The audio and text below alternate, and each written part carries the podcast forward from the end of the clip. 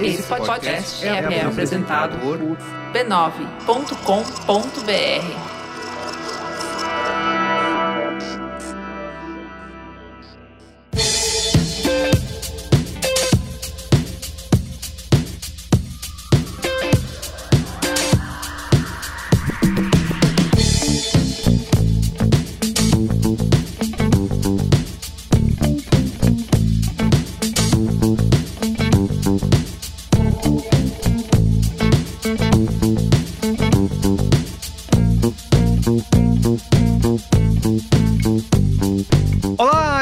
Merigo, esse é o Braincast número 515. Estou aqui com Olga Mendonça. E aí, Olga, tudo bem? Tudo certo, pessoal. Hoje já sabe, né, como que é. Estou me lembrando das séries, estou me lembrando de advogados, estou me lembrando de WhatsApp, mas um advogado muito comentado esses dias.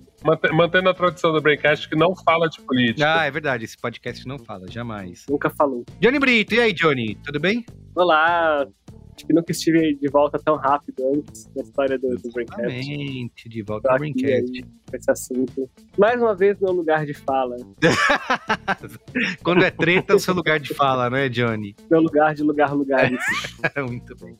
E temos aqui especialista na mesa, né, para não nos deixar falar bobagem nesse tema tão importante, Danilo Fernandes Cristófaro. E aí, Danilo, se apresenta para nossa audiência. Boa noite a todos, tudo bem? Tudo certo? Prazer estar aqui com vocês batendo um papo sobre um assunto que eu gosto bastante. Embora eu dê aula sobre esse, esse tema, eu gosto mais de conversar com leigos porque é uma conversa mais descontraída. As perguntas são mais interessantes. Eu, eu brinco que eu falo assim: quando a gente conversa com leigo, é que você se aperta. Porque nas aulas os alunos acabam perguntando a mesma coisa sempre. E o leigo que ele vem com aquela pergunta, você fala, nossa, da onde esse aí tirou essa pergunta? Mas não acontece, né?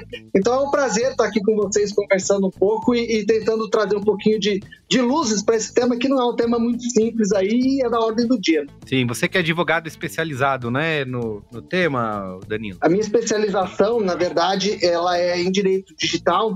Eu sou ah. especialista ah. em direito digital, mestre em direito digital e tecnologia, e dentro desse guarda-chuva, vamos dizer, de direito digital, tem a propriedade intelectual, que é um, um segundo guarda-chuva, e dentro da propriedade intelectual nós temos o direito autoral, que é o meu objeto de estudo, de pesquisa e também a minha atuação aqui no escritório de advocacia.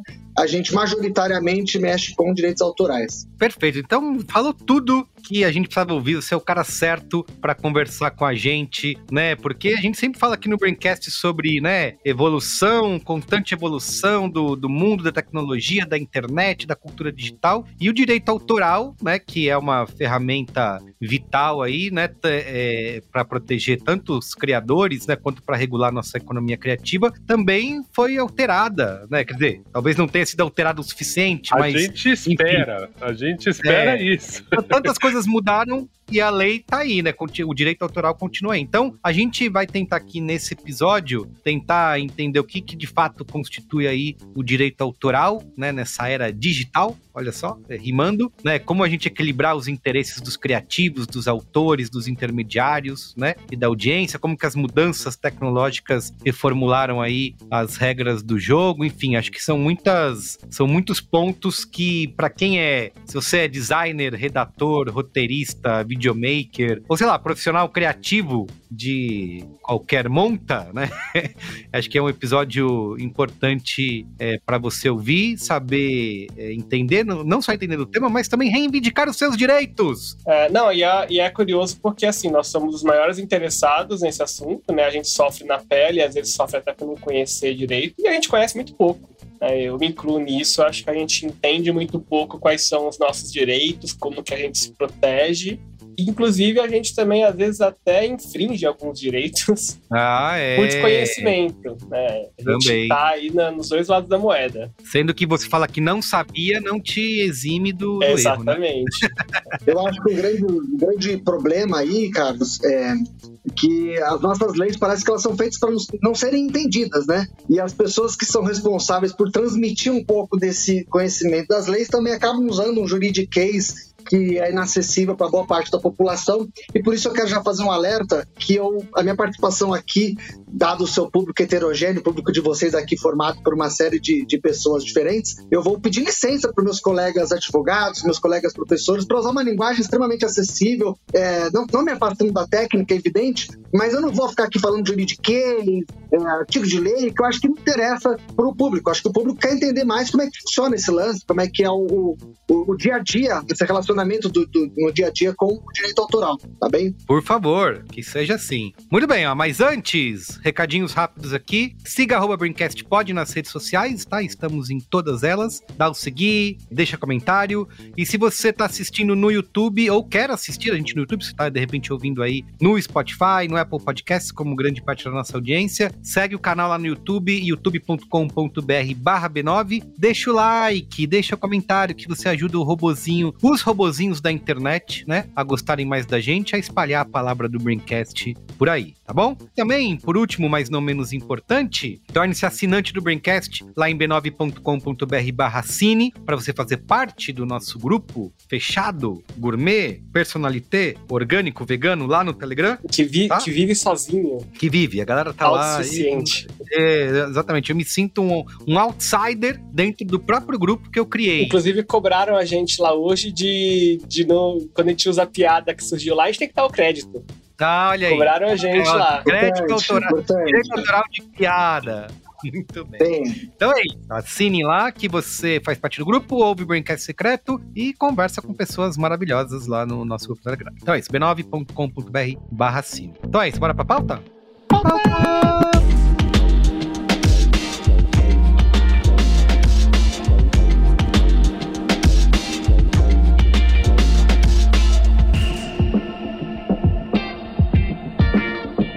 Muito bem.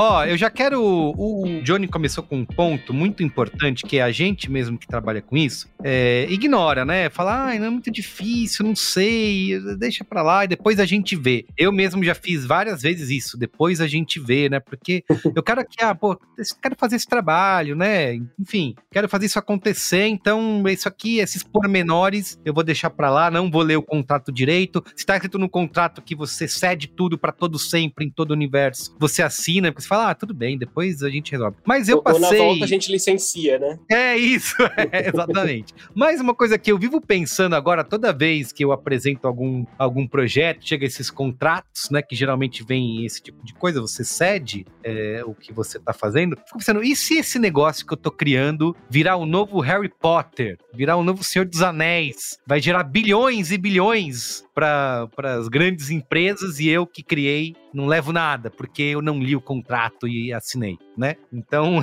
é uma coisa que é, eu tenho pensado bastante. Mas pra gente começar, queria perguntar pro Danilo como que a gente é, pode definir direitos autorais. Eu sei que tem, é, acho que é diferente para cada tipo de trabalho, né? Mas aqui a gente está falando desse do trabalho é, é, criativo, mais voltado para design, para redação, para roteiro, enfim. Como que a gente pode. Como é, é, os direitos autorais são definidos para esses diferentes tipos de trabalhos criativos? Maravilha, excelente pergunta, Carlos. E é o seguinte, cara, nós podemos. A, a lei, ela vai trazer uma definição expressa ali, ela vai falar que são, inclusive, as, o lei, quando, quando lê isso, acha muito engraçado ali, vai falar que são criações do, do espírito, né? A gente fala, poxa, criações do espírito, o que, que será que vem a ser uma criação do espírito? E isso agora acaba vindo aqui em discussão com a inteligência artificial. A inteligência artificial, quando você fala de criação de espírito, o pessoal começou a fazer uma série de, de brincadeiras nesse sentido. Mas, me afastando aqui da definição legal, a gente pode definir o, o direito autoral como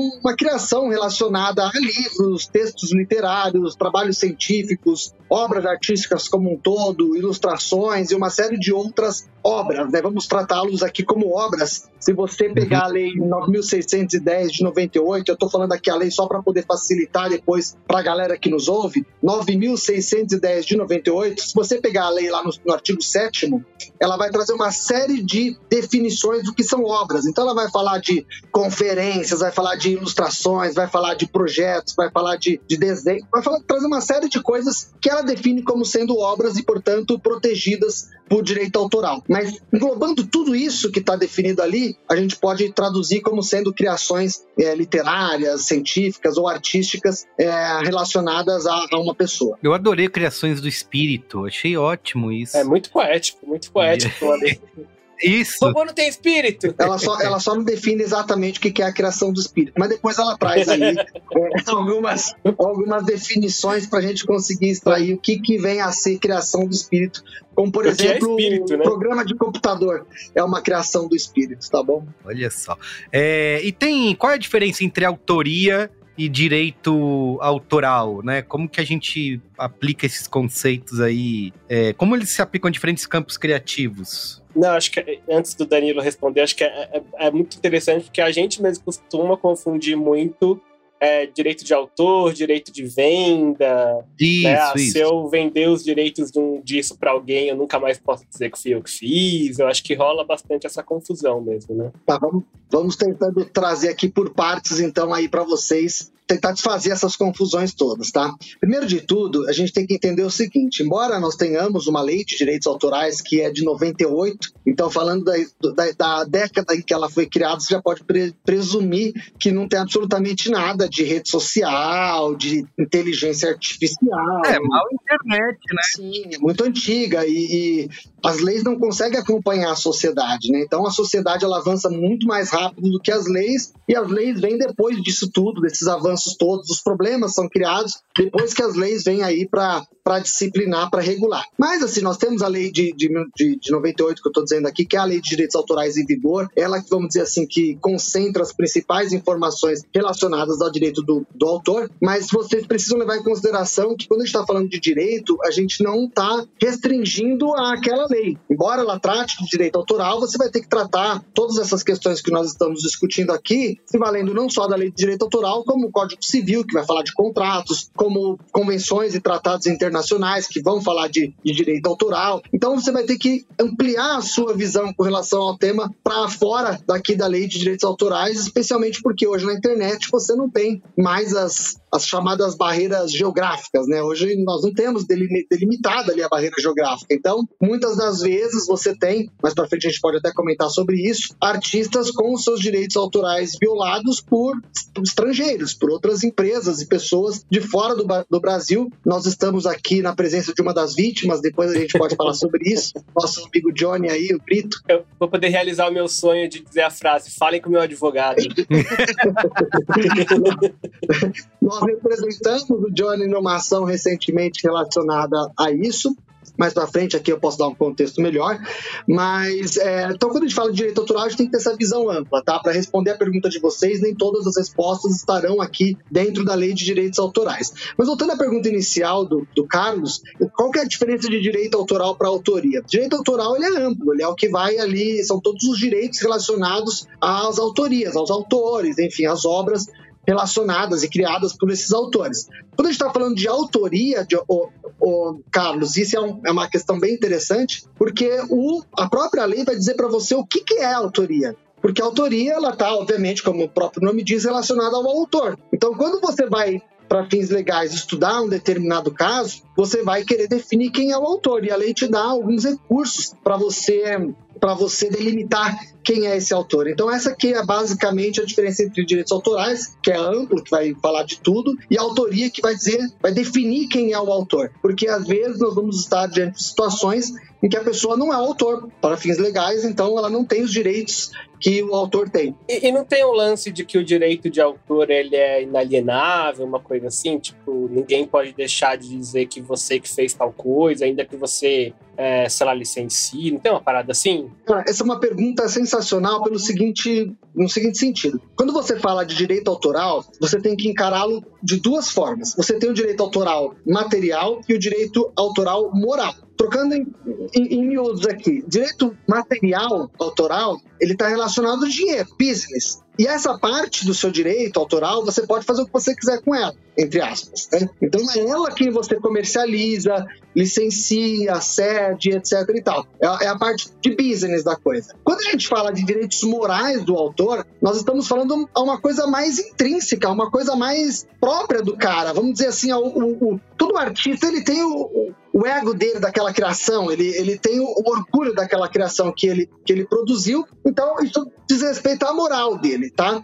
Esse direito moral, ele é ele é, vamos dizer assim, como é que eu posso usar uma palavra não técnica, mas ele é inalienável, ele é imprescritível, ele é intransmissível. O que significa? Se eu produzir uma obra, por mais que eu venda ela para outra pessoa fazer o que quiser com ela, ela, ela sempre será obrigada a me acreditar nessa obra. Então, por mais que ela comprou esses direitos, ela tem que me acreditar. Não só você tem o direito de dizer que é autor, mas quem comprou tem a obrigação de dizer que você é autor. É isso, né? Obrigação. Daqui surge uma, uma questão muito interessante dos dias de hoje, que é a questão do, do ghostwriter, que é a questão do, do copy, muitas vezes, que não tem seus créditos. Então, essas pessoas todas, e esse é um ponto que, é, quando a gente fala de direito, um mais um não é dois, tá? Um mais um depende, né? Pode ser dois ou não. Então, tem muitas questões que a gente ainda está discutindo, ainda está rastejando. Mas quando a gente fala, por exemplo, de ghostwriter, para quem não está não, não tá familiarizado com o tema, ghostwriter são pessoas que são pagas para escrever para determinado autor,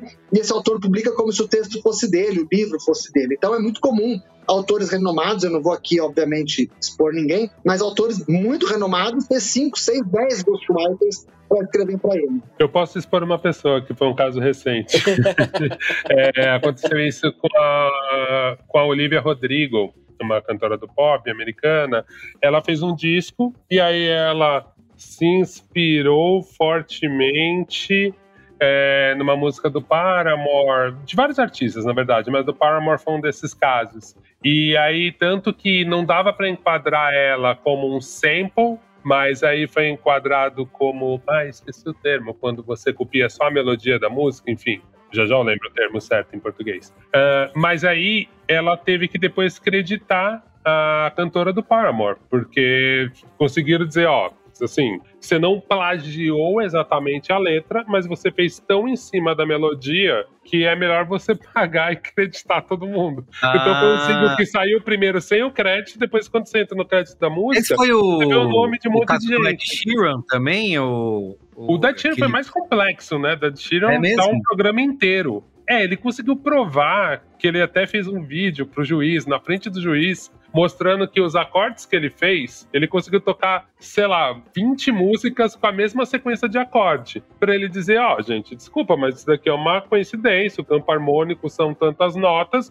e ó, ele começou a tocar e falou, ó, posso tocar The Police, é o mesmo acorde, posso tocar isso, posso tocar aquilo. É, isso é muito legal, Olga, para vocês entenderem, para o público geral entender, como é complexo. A lei, ela não tem como trazer dentro dos seus artigos ali dizer assim: olha, se o cara fizer 10 acordes, aí ele está copiando. Se ele fizer três acordes comuns demais, aí não é infração ao direito autoral. Isso não tem como a lei, a lei prever. Então, é no caso concreto que o juiz vai analisar e vai dizer se aquilo é ou não ali uma infração ao direito autoral. Nós tivemos um caso muito famoso, famoso, isso eu posso dizer porque está na mídia e não é meu, que é o caso da do Martinho da, do Martinho da Vila e da Adele, Adele né? É, Sim, verdade. Ela, ela utilizou toda a base da, da música Mulheres do Martinho da Vila, fizeram um, um acordo, não sei detalhes do, do, caso, mas fizeram um acordo porque ali era muito gritante. Qualquer um que nem seja fã de Martinho da Vila vai ouvir ali os, os acordes utilizados por ela e vai identificar. Então é um caso concreto que o juiz vai analisar o que, que, o que, que vai ser aplicado. Ah, lembrei o termo. O termo, o termo é interpolação. Então, para porque tem uma grande grande discussão nisso. Eu vejo muita galera de TikTok fazendo vídeo de música que você fala, gente, isso é um sample, isso não é um plágio. É quando a pessoa pega um pedacinho da música e recria em cima daquele pedacinho. E tem a interpolação que aconteceu recentemente. A Ludmilla pegou uma música da, da, da Beyoncé e ela gravou a mesma melodia, só que ela pediu os direitos, ela acreditou, pagou, enfim mas ela fez uma interpolação. Então também, e eu super concordo, porque você tem que pegar muito o caso concreto, porque, putz, pode ter muita variável. Só que eu não entendo se no Brasil, que aí eu já não sei, porque a gente vê tanto filme, a gente fica com os direitos americanos na cabeça. Então, a gente, a gente sempre briga, fala, cara, no Brasil não tem jurisprudência igual nos Estados Unidos, que o cara vai é, lá e pega. Não, em muito, 75 né? aconteceu isso. E, e acaba usando, né? No Brasil tem essa certa diferença, né, Danilo? Não dá pra gente pegar tudo e falar, ah, como, eu nunca entendo como é jurisprudência no Brasil, assim, rola isso? Puta, Olga, sua pergunta é sensacional com relação à jurisprudência. Nós temos um problema no Brasil muito grande e o advogado, muitas vezes, ele fica um pouco vendido. Por quê? Jurisprudência, o que é jurisprudência? Jurisprudência, ela, ela, ela é construída quando os juízes tomam uma série de decisões com relação ao mesmo assunto de forma similar. Então, a partir disso, eu posso dizer para você: olha, Olga, o caso X, nós temos uma jurisprudência consolidada de que a decisão vai ser de tal forma. Então, você tem uma previsibilidade. É o que a gente chama tecnicamente de segurança jurídica. Isso tem um impacto de várias ordens. Então, por exemplo, nós aqui nós recebemos uma série de consultas dos nossos clientes. Então, o cliente manda e fala: olha, eu posso fazer isso, posso fazer aquilo. E muitas vezes nós não temos como responder com exatidão, porque a lei às vezes não fala e os juízes não têm uma decisão muito sólida ainda. Nós, para gravar esse quadro, nos Estados Unidos, fazendo esse paralelo que, com o que você disse, nos Estados Unidos, a jurisprudência, ela, em alguns casos, ela é seguida muito a ferro e fogo, demora um pouco para mudar. No Brasil, você tem um juiz decidindo uma coisa hoje, semana que vem ele já mudou de opinião, na outra semana ele já acha que é outra coisa, do mesmo assunto. Então, como é que você tem segurança para adotar A ou B? E isso não é só em direito autoral, isso ocorre em várias situações. Em direito tributário, por exemplo, você tem uma consequência econômica muito grande, porque você vê um estrangeiro fala assim: olha, eu posso fazer tal coisa? E os caras não têm resposta. Só para você ter uma ideia, para ilustrar aqui, certa vez eu fui, fui consultado por, por, dois caras que criaram um gateway de pagamento com criptomoeda. E eles viraram para mim e falaram: Danilo, isso aqui eu tributo como o quê? Nem o COAF tinha essa resposta para eles à época, entendeu?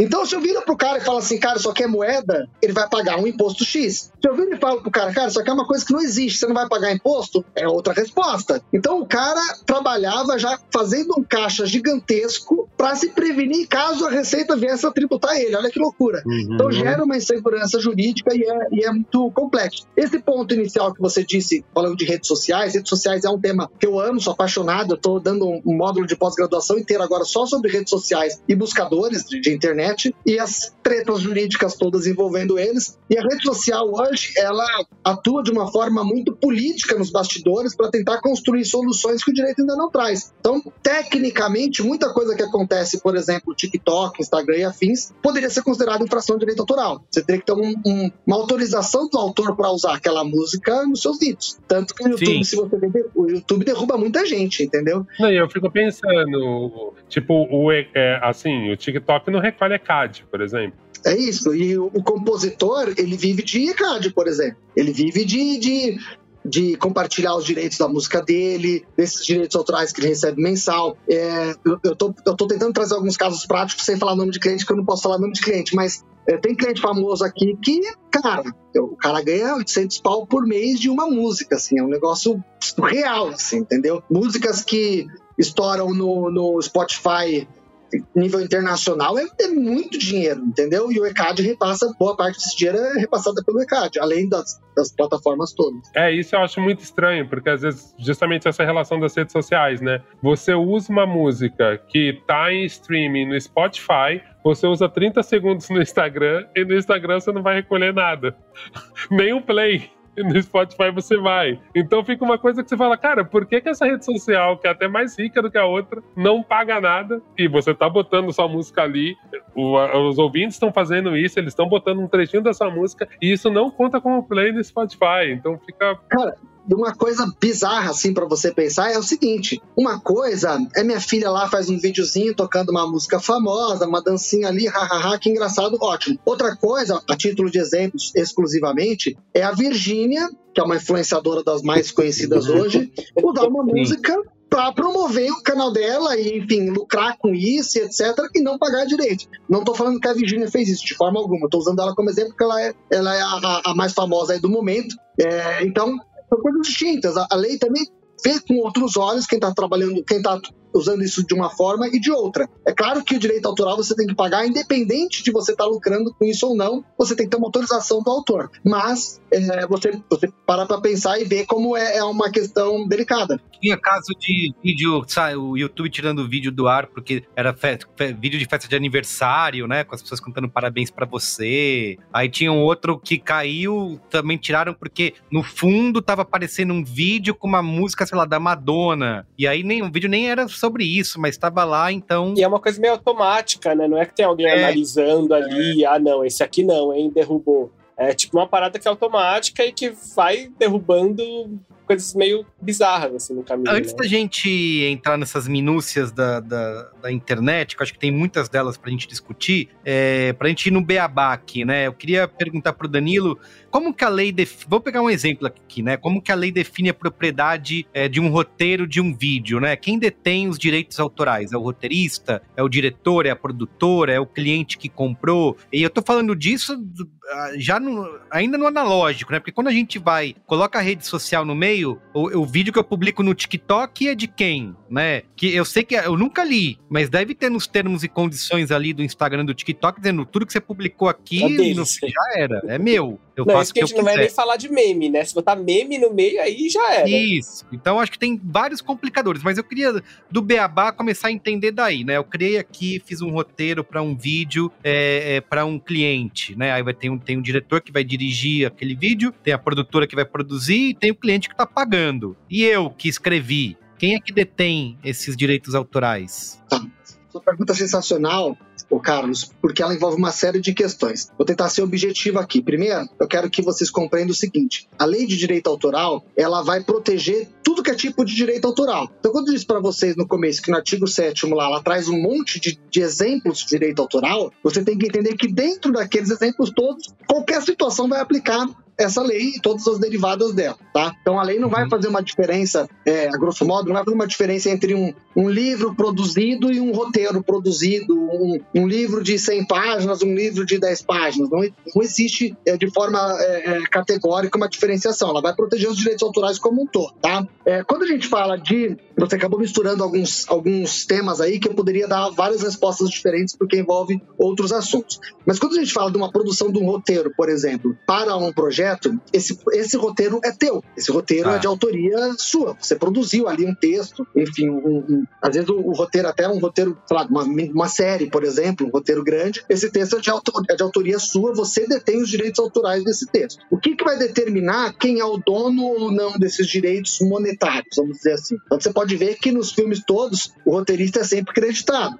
Né? Nós não, não, não, não tem essa falha de não dar o crédito, o direito moral do autor. O autor sempre é acreditado. Não, o roteiro de fulano, direção de Beltrano, sempre tem isso. Mas quando a gente fala dos direitos materiais, do dinheiro, aí vai, vai variar de caso para caso. Então, existem roteiristas que vendem o roteiro fechado pro cara, então tô criando aqui um roteiro para a série XYZ, você vai me pagar X e eu tô transferindo esse roteiro para você, você passa dele o que você bem entender da tua vida. Se você vender é, é, para 50 milhões de pessoas essa série você já me pagou ou não. Aí você vai combinar dentro de um contrato, vai levar em consideração nisso tanto as leis, a, a, lei de direito autoral, como a lei pertinente ao contrato. Então, em regra, como é que funciona na prática, trocando em miúdos, tá? A pessoa vai virar e falar assim: ó, ô Carlos, eu quero te contratar para você redigir um, um, um roteiro de uma série para mim, tá bom? Tá bom. Dentro desse contrato, a, a, emissora, por exemplo, a produtora, enfim, ela vai dispor de todos os detalhes, ou pelo menos deveria, né? Às vezes não, de todos os detalhes envolvendo esse direito que ela está comprando de você. E uma coisa que é muito importante, porque acontece várias falhas nesse sentido, é o, é o seguinte: quando você fala de direito autoral, o contrato de direito autoral ele deve ser muito bem redigido, porque a lei diz que, na dúvida, você vai sempre interpretar em, em prol do autor, do, do proprietário dos direitos. Então, o que isso quer dizer? Se alguém compra, um exemplo, eu viro e falo, Carlos, retige aí o texto de uma série que eu vou fazer e essa série vai passar na televisão. Aí eu coloco no contrato, estou pagando 100 mil reais pro Carlos redigir o roteiro aí, o texto da minha série que vai passar na televisão. Cara, se eu coloquei isso, eu, não, eu já não posso usar essa série na internet, eu não posso usar essa série num jornal, eu, não, não eu tenho que me ater aquela licença que você me deu para usar aquilo ali. Então, eu vou ter sempre que dizer para você o que, que eu vou fazer com esse roteiro e você vai me dizer quanto você quer por isso. Você pode me cobrar para eu usar por um período X de tempo, ou você pode me cobrar para usar eternamente esse direito seu. E isso é bem interessante porque, trazendo até um pouco pro, pro visual, assim, é, eu trabalho, eu faço pouco trabalho de ilustração, acho que o, o Olga até pode falar melhor, bem melhor que eu. Mas tem muito isso, assim, tipo, quem vai usar a ilustração, em que território, por quanto tempo, em que meios, Pra quê? né? Se é uma, se é uma licença restrita. Eu acho que é uma coisa que às vezes a galera vacila e fica muito na dúvida, né? Então, assim, aquele. Ah, é só baixar um modelinho de contrato ali do Google? Acho que é melhor não, né? A moda agora é fazer pelo chat GPT. Nossa. É, exato. Contrate a história do Danilo para você não fazer bobagem, mas acho que o Danilo poderia dar pra gente aqui algumas cláusulas que são essenciais, né, para um criativo que na hora que vai defender o seu, vai querer proteger os seus direitos. Vocês falaram uma coisa importante aí, que é a de tempo, né? Tipo, não existe contrato sem período definido, né? Ainda que esteja escrito lá que é indefinidamente, tem que estar escrito, né? Ou quais territórios, em que formatos, né? Que outros pontos ou cláusulas contratuais o nosso amigo, nossa amiga criativa que tá ouvindo tem que pensar, Danilo, na hora de, de negociar com um cliente, com uma produtora, enfim. Vamos lá. É, olha só, até pegando o gancho do prazo que você falou, existe, infelizmente, contrato sem prazo, né? Deveria ser mais caro, né? É, nesse caso, a lei já traz uma solução. Se você não colocar o prazo, essa- esse prazo será de cinco anos goela abaixo. Você vai ter que adotar o prazo de cinco anos. Significa que se alguém usou o seu direito autoral no sexto ano ou no cinco anos e um mês, ele está infringindo o seu direito autoral e teria que te pagar de novo, por exemplo. Então, Ah, tá. eu acredito que assim, a- os principais, as principais cláusulas que você vai ter que ter numa sessão desses direitos é o prazo, o prazo que você está cedendo esses direitos, se é para um ano, dois anos, cinco anos, enfim, o que, que você está combinando com essa Uhum. pessoa, o valor, evidentemente, o valor que você vai cobrar, e também o formato que isso poderá ser utilizado, onde isso poderá ser utilizado e de que forma isso poderá ser utilizado. Então, isso significa o que? Olha, um exemplo no caso do Brito. O Brito vai e faz uma, uma ilustração, o Olga também é ilustrador, pelo que eu entendi, né, Olga? Ele faz uma ilustração para a capa do podcast, desse episódio. Então, o Eita! Carlos contratou lá o Brito e fez a capa do podcast, tá lá a capa do podcast. Pô, legal, bacana, te paguei aqui seu dinheiro para fazer a capa. Na semana que vem o Brito tá andando na Paulista e tcharam, o Carlos lançou um livro com a, com a arte do Brito. Na capa do livro ele colocou.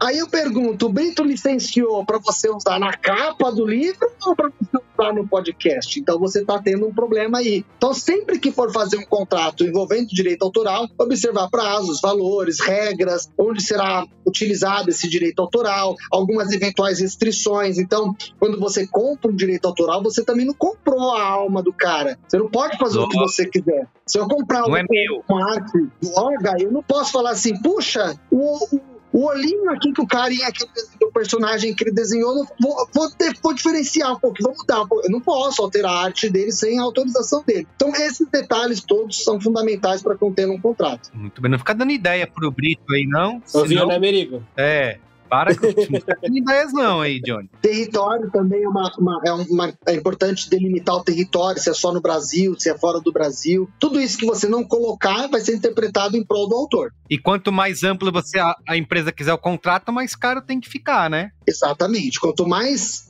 é, amplitude você der de possibilidades para ela usar esse direito, mais caro fica, sem dúvida nenhuma. Ah, quero usar em tudo. Então vai pagar por tudo, né? Não, é, é, é super complexo mesmo. Recentemente teve um caso de uma editora que um capista fez uma editora super pequena, vai, média agora, não é tão pequena, mas é um caso que deu uma polêmica, muita gente discutindo direito autoral tal. E para mim é um caso muito significativo, porque é isso, o ilu- o ilustrador e capista, designer capista, ilustrador, ele fez diversas capas, ele era super amigo do dono, era um, enfim, acho que ele se, sentia, se entendia até como um quase que um sócio, porque ele começou junto com a editora e ele não. Enfim, em teoria ele devia ter algum e-mail, alguma coisa provando, não era exatamente um contrato, mas teve isso, passaram-se os cinco anos, ele falou, pô, quero receber aí, de novo, né, alguma grana, porque passou-se cinco anos. E aí, eu- o que eu achei mais estranho do caso é que o valor que o advogado cobrou era um valor que você fala, cara, fecha a editora, porque uma editora desse tamanho não tem como pagar.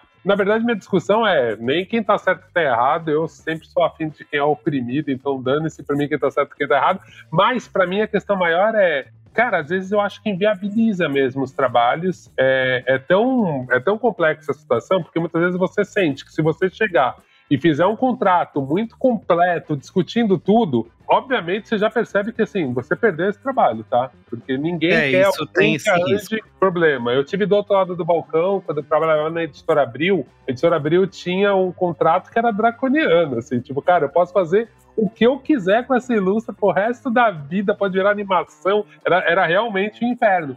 E aí tinha uma associação, a CIB, a Associação dos Ilustradores, e teve ilustradores que, meu, brigaram. E aí a gente até tinha um segundo contrato, era um contrato bem mais honesto, mas que, assim, foi realmente um movimento quase sindical. Ou você aceita ou você não pega o trabalho, né, Olga? Era um pouco isso, entendeu? Não era que era dito isso diretamente, mesmo porque, né, muitos trabalhos eu que contratava as pessoas, então eu, né, tentava instruir da melhor forma. Eu nunca fazia a minha seleção por isso. Ah, esse ilustrador dá trabalho, né? Porque ele não vai querer Eu contrato. vou, eu vou falar uma coisa pra, pra vocês, Olga. Pô, sensacional, você teve do outro lado do balcão, você sabe bem o que eu vou dizer agora. A gente atende editoras aqui também e é um problema seríssimo. Primeiro, e aí agora vocês vão me xingar, mas os mais complexos de mexer são os ilustradores, assim, os ilustradores pegam bastante no pé, mas eles não, eles não pegam no pé no sentido de serem chatos. Eu entendo perfeitamente o lado deles. Eles pegam no pé porque muitas vezes eles são desvalorizados. Os caras querem pegar a ilustração do cara e usar no metrô, no outdoor, na capa do livro,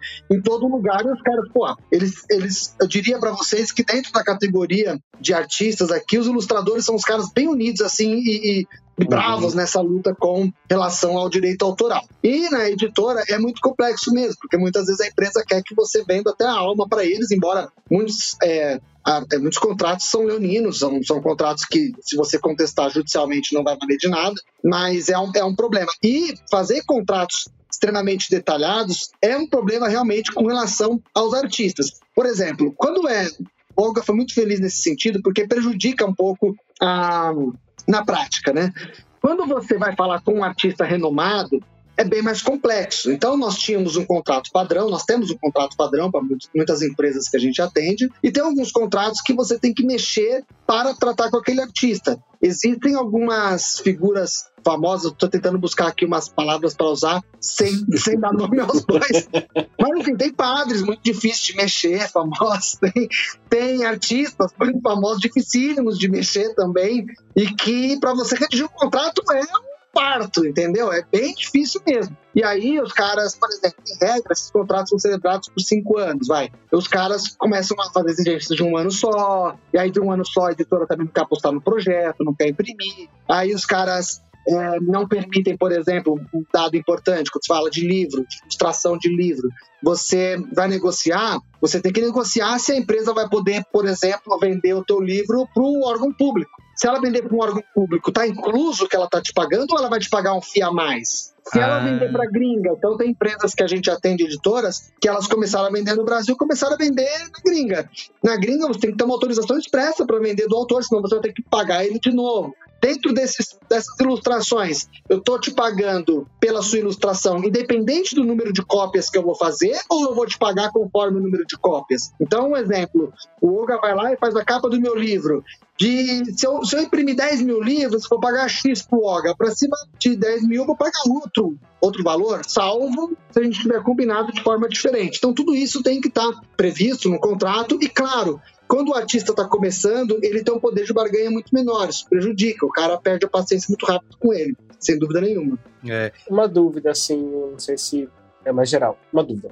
Danilo, é, tudo isso às vezes é muito complexo e novo, assim, sabe? Eu sinto que, sei lá, inclusive quando aconteceu comigo uma situação parecida que você pode falar, eu tive a necessidade de ir conversar com alguém para perguntar, né? Porque é o tipo de informação que às vezes até procurando na internet ela fica difícil e às vezes também você acessar um advogado, essa consulta já é uma grana que às vezes faz não compensar até a grana do, do projeto. Assim, tem um, um jeito fácil, simplificado, tem algum lugar onde as pessoas conseguem é, buscar de maneira geral essa informação, assim? Cara, vamos lá. É, vou falar também um pouquinho do teu caso, que dá para fazer um gancho interessante com o que o Olga falou. Cara, a informação hoje, a sociedade da informação, ela tá muito complexa, porque antes de nós termos a internet, nós tínhamos pouca informação, portanto, muita atenção.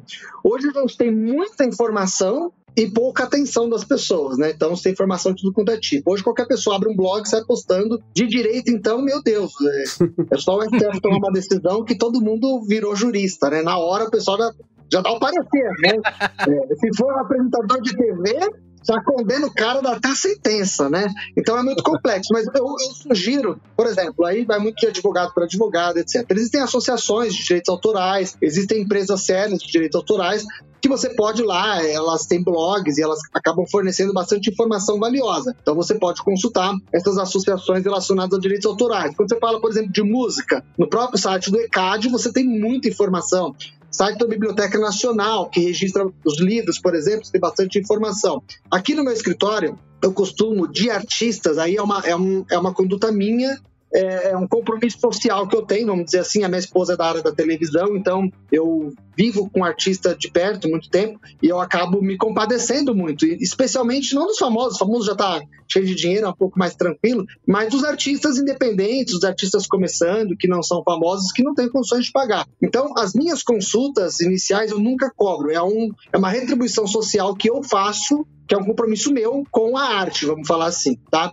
Mas você pode contratar um, um, um advogado, geralmente os advogados cobram a, a, a, consulta, ou você pode se valer dessas associações para tirar dúvidas em geral. Mas é muito difícil você ter uma, uma, uma resposta que você possa, é, com segurança, tomar uma, uma atitude A ou uma atitude B. Tem que uhum. analisar caso, né? O velho caso a caso, né? Não tem jeito de é. você ter uma resposta. É. O lance é que às vezes a gente não sabe nem como por onde começar, né? Então acho que é muito valiosa essas dicas que o, muito valiosas as dicas que o Danilo deu, de onde buscar e tal. Que é isso, às vezes você ter uma ideia de, ah, tá, então eu tenho que conversar com alguém, ou eu tenho que talvez ir por essa via aqui, porque é isso, acho que a gente sabe muito pouco sobre isso. Você pode contar do seu caso, Johnny, ou segredo eu, eu não posso comentar, mas o meu, meu advogado meu pode advogado pode. Tá?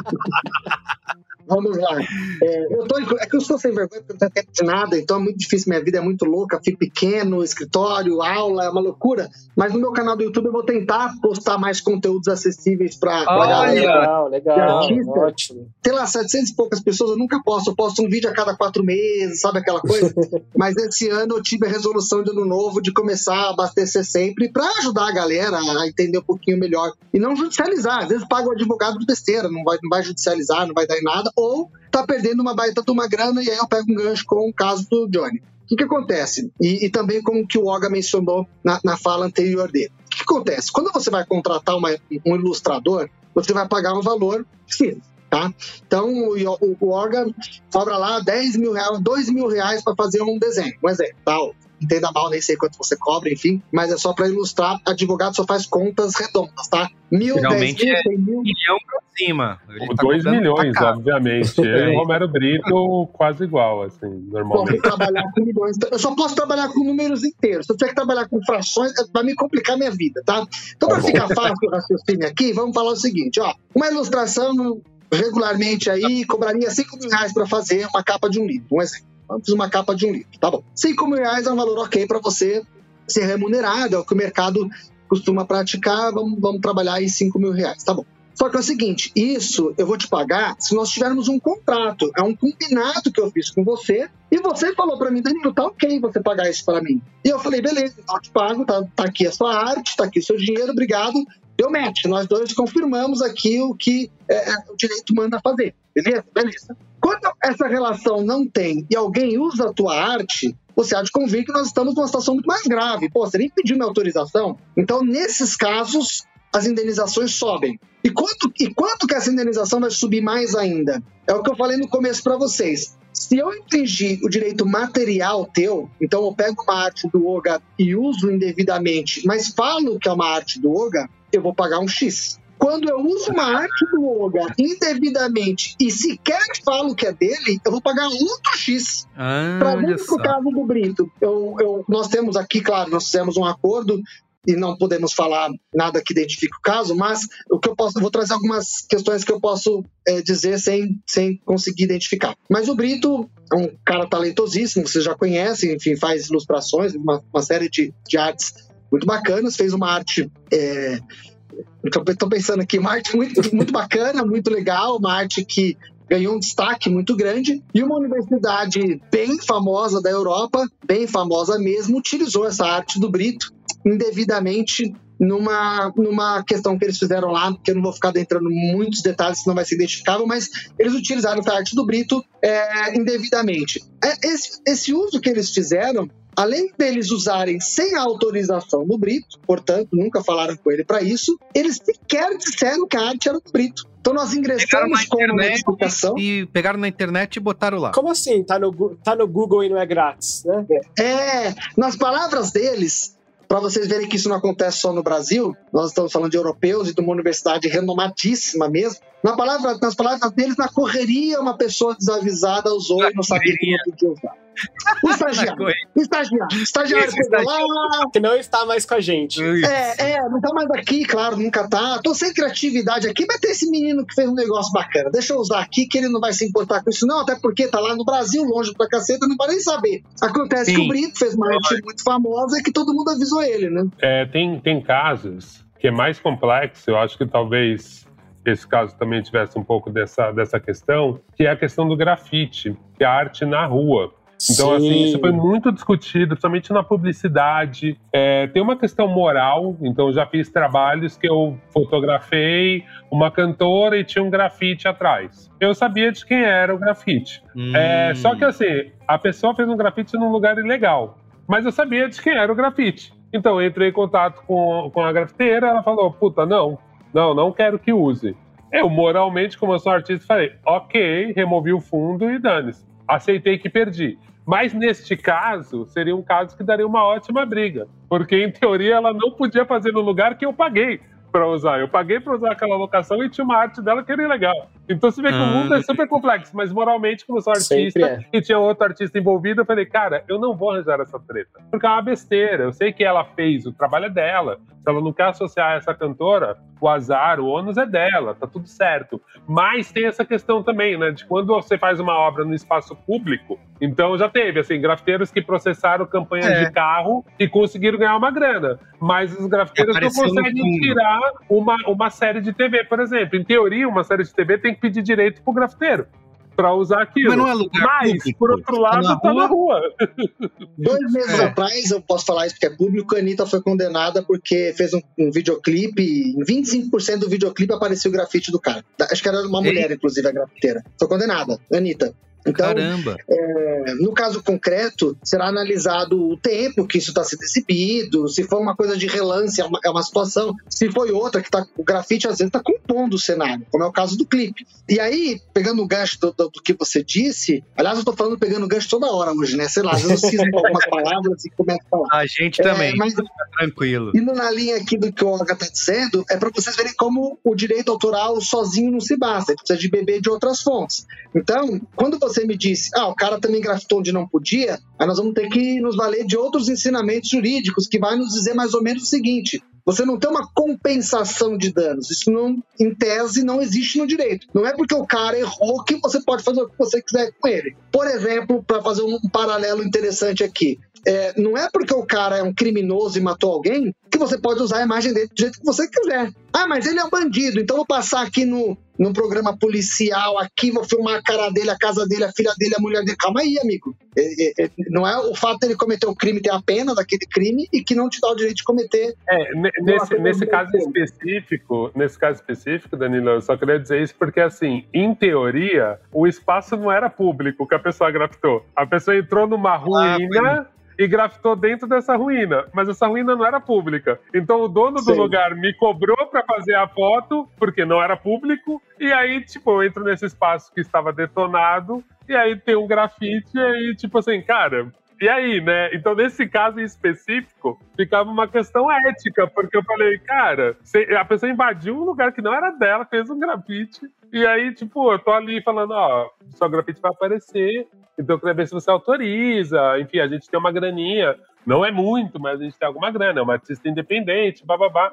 Mas a pessoa não quis nem trocar ideia, assim, tipo, cara, não tem interesse nenhum. E prefiro que vocês não Muito interessante, bola dividida entre essa questão ética e mais que o juiz vai analisar no caso concreto é: pô, o cara ganha dinheiro locando ali para as pessoas fazerem as imagens, etc. Então é, é, é complexo, assim. É, eu ouso dizer aqui um palpite total que num eventual processo ela teria problemas, a grafiteira, porque ela invadiu lá o espaço que o cara loca, então cara teria que pagar para co cobrir o grafite dela, né? Então não é razoável. O direito vai analisar tudo isso daí e, com, a gente, a gente chama de conflito aparente de normas, é como se, como se os direitos aparentemente colidissem. Por, quê? Por que, que é aparente? Porque não existe uma colisão direta, você, o juiz vai ter que decidir qual que vai se sobrepor. Né? Então, nessa situação, chuto eu, que no caso concreto aí, é, os, os, direitos de vocês seriam é, superiores, vamos chamar assim, aos dela, por causa dessa, desse detalhe, por exemplo, que ele alugou ali, ele não teria que pintar para cobrir a arte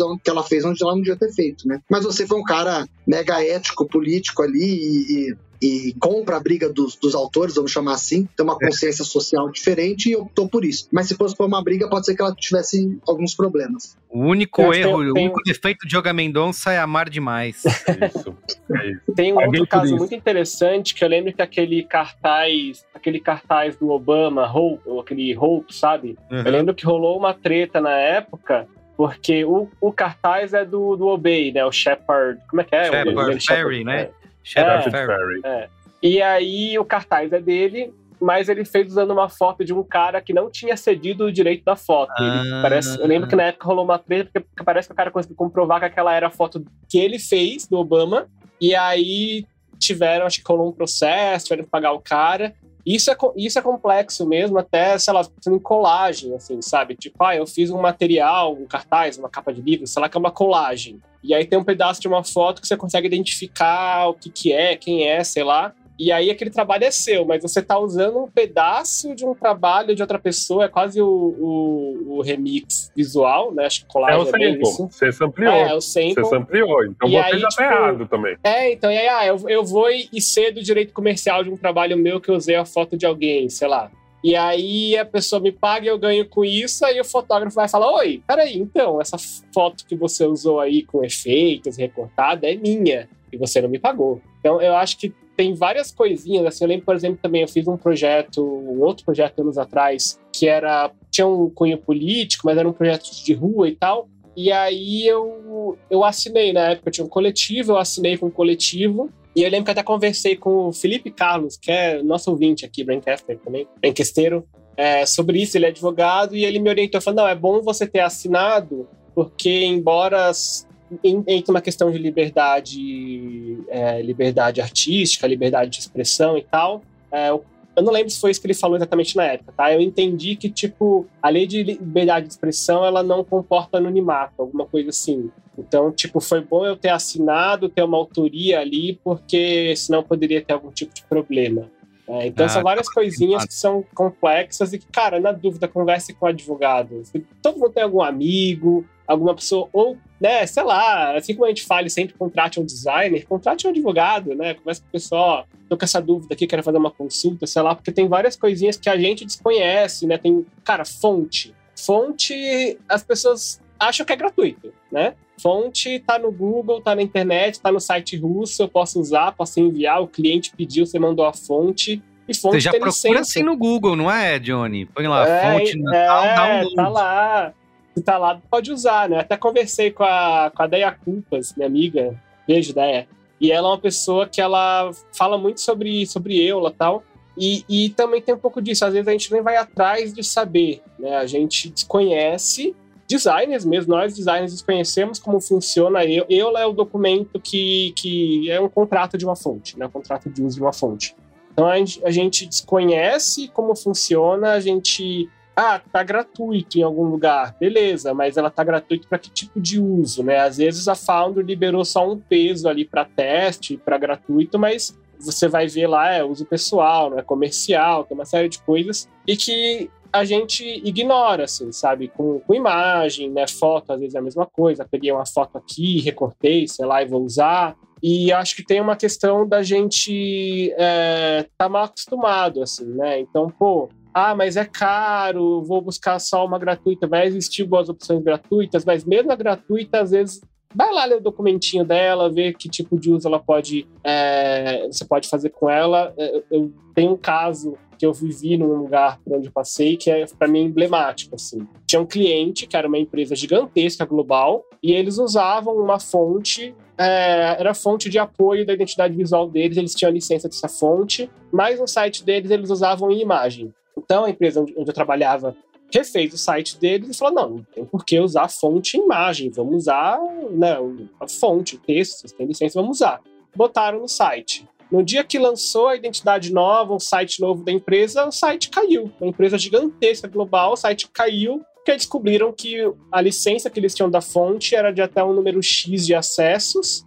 E aí, no dia que lançou o site novo, bateu esse número de acessos e automaticamente caiu o site inteiro da empresa por causa da fonte. E eles não tinham esse problema antes porque eles usavam como imagem. Então, assim, tem várias questõezinhas no nosso dia a dia que a gente precisa ficar muito esperto. Não, e cai mesmo. Nós aqui do escritório, nós temos um trabalho de remoção de conteúdo que nós derrubamos aproximadamente uns 40 mil conteúdos ano. Assim, é muita, muita, muita coisa mesmo. A gente mexe com pirataria, então os indevidos de imagem, os indevidos de arte, os indevidos de livro, música, tudo isso a gente derruba, assim, todos os dias aqui, é, é o tempo inteiro. E no, no YouTube, que o Oga comentou um pouco antes, no YouTube eles têm um, uma questão diferente, porque você tem uma forma diferente de lidar com eles, eles já tem um programa de, de combate à infração à propriedade intelectual que facilita muito. E mais do que isso, quando você vai falar de, de YouTube, você vai falar de MCA, que é a Lei de Direitos Autorais do, dos Estados Unidos. Lá nos Estados Unidos, o, os direitos autorais são levados muito a ferro e fogo. Lá eles levam o direito autoral, é, é alçado quase ao mesmo nível de pornografia infantil, entendeu? Para vocês terem uma ideia, teve uma decisão lá condenando uma, uma big tech dessas, porque eles demoraram sete horas para tirar do ar a infração a direito autoral. Sete horas. Eles falaram assim: ó, inadmissível toda essa demora. Aqui no Brasil, em sete horas, o cara não recebeu nem a, a notificação é. ainda. Mas lá em sete horas, demorou muito, sete horas. Toma aqui, canetada, perdeu isso daí. Eu quero dar uma dica, se vocês me permitem, já que vocês falaram bastante dos cuidados que, o, que os criadores devem ter, para o seguinte: hoje as pessoas estão estabelecendo muitas relações por meio de WhatsApp, e-mail e tal. E isso é muito complicado. Primeiro que o WhatsApp, você tem uma, uma, uma dificuldade muito grande de usar no judiciário. Já foi de, definido já pelo STJ, STF e tal, que é uma prova inválida. Porque você pode editar, você pode apagar, você pode fazer uma série de coisas, tá? Então é inválido. Preferencialmente, claro, sempre você vai utilizar e-mail. Mas quando você vai falar de direito autoral, a lei ela é muito clara em dizer que você tem que formular um contrato expresso, tem que ter uma autorização expressa. Então, sempre que for contratar seja você o contratante ou o contratado, tem que ser por meio de uma minuta de contrato. Você não pode negociar isso, ou pelo menos não deve negociar isso, por meio de WhatsApp ou por meio de, de uma troca de e-mails. É claro que no e-mail, que já é uma coisa mais forte, você pode discutir isso no judiciário, mas um contrato tem que ser feito. É assim que a lei manda. Quando a lei manda você fazer alguma coisa de uma forma, você tem que seguir. E a lei é muito clara em dizer que você tem que ter uma autorização expressa, então, portanto, ali num contrato do autor da obra, entendeu? É, assim, é, é fundamental ter um contrato. E esse contrato, claro, se ele vier de uma forma leonina, com muitos abusos, ele será anulado. Tá? Então não, não, não vai ter é, utilidade, por mais que você assine, não vai ter utilidade de determinadas cláusulas, tá bom? Ah, entendi. Mesmo se assinando esse contrato, se for julgado lá que o contrato é problemático, abusivo, digamos assim, ele, ele perde a validade, é isso? Perde. Vou te dar um exemplo aqui prático, olha só. Nós atendemos aqui muitas escolas, edtechs e tal, e aí, portanto, tem muito vídeo, muita coisa de direito de imagem, direito autoral e tudo mais. Então, nós tivemos um, um, um direito autoral cedido por um professor para uma grande instituição famosa aqui de São Paulo, claro, sempre tem NDA, etc., é, termo de, de, confidencialidade, não pode falar o nome, mas nós tivemos que mover um processo e lá eles tinham um contrato onde ele cedia os direitos autorais dele para essa grande instituição. Só que essa grande uhum. instituição ela falhou ao elaborar o contrato. E lá ele era um contrato que não tinha um prazo. E lembra no começo que eu falei para vocês que se não tem um prazo, eles vão aplicar os cinco anos da lei? Foi o que aconteceu. Então o cara tinha cedido, só que essa instituição desligou ele depois de 30 anos trabalhando lá, desligou o professor de uma forma horrível, mandou um telegrama pro cara e falou: Cara, valeu, até Caramba. mais, não quero mais você aqui. 30 anos depois, nenhuma plaquinha fake, pelo menos, para fazer pro cara não fizeram. Mandaram um telegrama de uma linha dizendo: Obrigado, não precisa vir mais. Ponto. O cara ficou puto, claro E aí ele descobriu depois que estavam usando os direitos autorais dele e mais, usavam as imagens dele, uma época que ele não tinha feito bariátrica. Então agravou muito a situação, porque ele falou, pô, eu fiz bariátrica, era uma coisa que me incomodava, enfim era uma página que eu queria ter virado e os caras estão usando a minha imagem, as minhas coisas todas lá dessa época. Então, nesse caso, embora ele tinha vários contratos assinados, 60 contratos assinados, nós conseguimos ganhar o processo porque ele foi mal elaborado. Que doideira. Eu fico pensando muito nisso quando eu penso nessa questão das plataformas estarem tá, se movendo, principalmente o YouTube, porque também não é complicado que, as, que o YouTube acabe sendo o legislativo, porque ele cria regras naquele mundo interno do YouTube. Então é isso, que bota um monte de robozinho lá e derruba coisas e você não consegue discutir com ninguém, na verdade, porque você fica discutindo por e-mail com alguém que não te responde. E aí eu fico pensando, cara, cadê a soberania das leis daqui? Porque tem muitas questões, que é isso que a gente está falando. Assim, a gente fica te pedindo aqui e a gente vai te pedir até o final. Quase que tutoriais, soluções simples, mas não tem, a gente sabe que não tem. Porque é isso mesmo, cada caso é um caso. Você começa a estudar o caso, você fala, pô, mas eticamente não faz sentido isso. E aí não é complicado que as plataformas mesmo, isso a gente nem discutiu aqui, talvez seja a aba que o, que o Merigo quer discutir. Quando a gente pensa no Mid Journey, e você pensa assim, cara, o Mid Journey é um grande sampleador, assim. Ele cria coisas, mas ele pega muita coisa de vários lugares, assim. Cara, e aí? Tipo, bom se criar novas regras, assim. Essas plataformas, elas criam as leis próprias, elas criam quase que o universo delas, e a gente tem que se relacionar com elas. Como que o direito lida com isso, assim? Porra, e aí? É a nossa soberania. Cadê? Pô, Ô, Gá, você seria o, o melhor aluno de uma pós-graduação, porque você levanta todas as bolas para eu falar de temas até amanhã, se eu quiser aqui. Porque são, eu amo esse Olha tema. aí, Yoga. Então, as bolas divididíssimas e os, os temas mais gostosos de abordar nessa área são relacionados a essas perguntas. Todo mundo aqui está fazendo pergunta pertinente, mas é que eu, eu, esse tema eu gosto demais, eu fico até entusiasmado aqui para falar. Olha, tá, e aí eu vou até pedir licença para ampliar um pouco até a discussão desse ponto específico que você está me dizendo. É muito poder na mão da Big Tech. A Big Tech não pode ter esse poder. Entendeu? Então, nós temos uma série de, complicações aqui. Nós temos aspectos de Lei Geral de Proteção de Dados, LGPD. Eu estudo LGPD. Meu tema de mestrado foi uma, um artigo da LGPD que eu fiquei três anos falando daquele artigo só antes de existir a LGPD. E temos a GDPR, por exemplo, na Europa, que norteia boa parte das leis relacionadas à privacidade de dados e que é um problema gigante, seríssimo. Eu poderia trazer alguns dados aqui alarmantes com relação a, a, esse tema. E temos também ainda essa questão de controle. Quando você fala de direito autoral, você já tem um fator complicador pelo seguinte: às vezes a plataforma, por exemplo, derruba vídeos que foram altamente monetizados e é um, e é uma, e é um strike equivocado. Então isso pode gerar aí um problema judicial de ter que processar e devolver e etc e tal tem muitas coisas.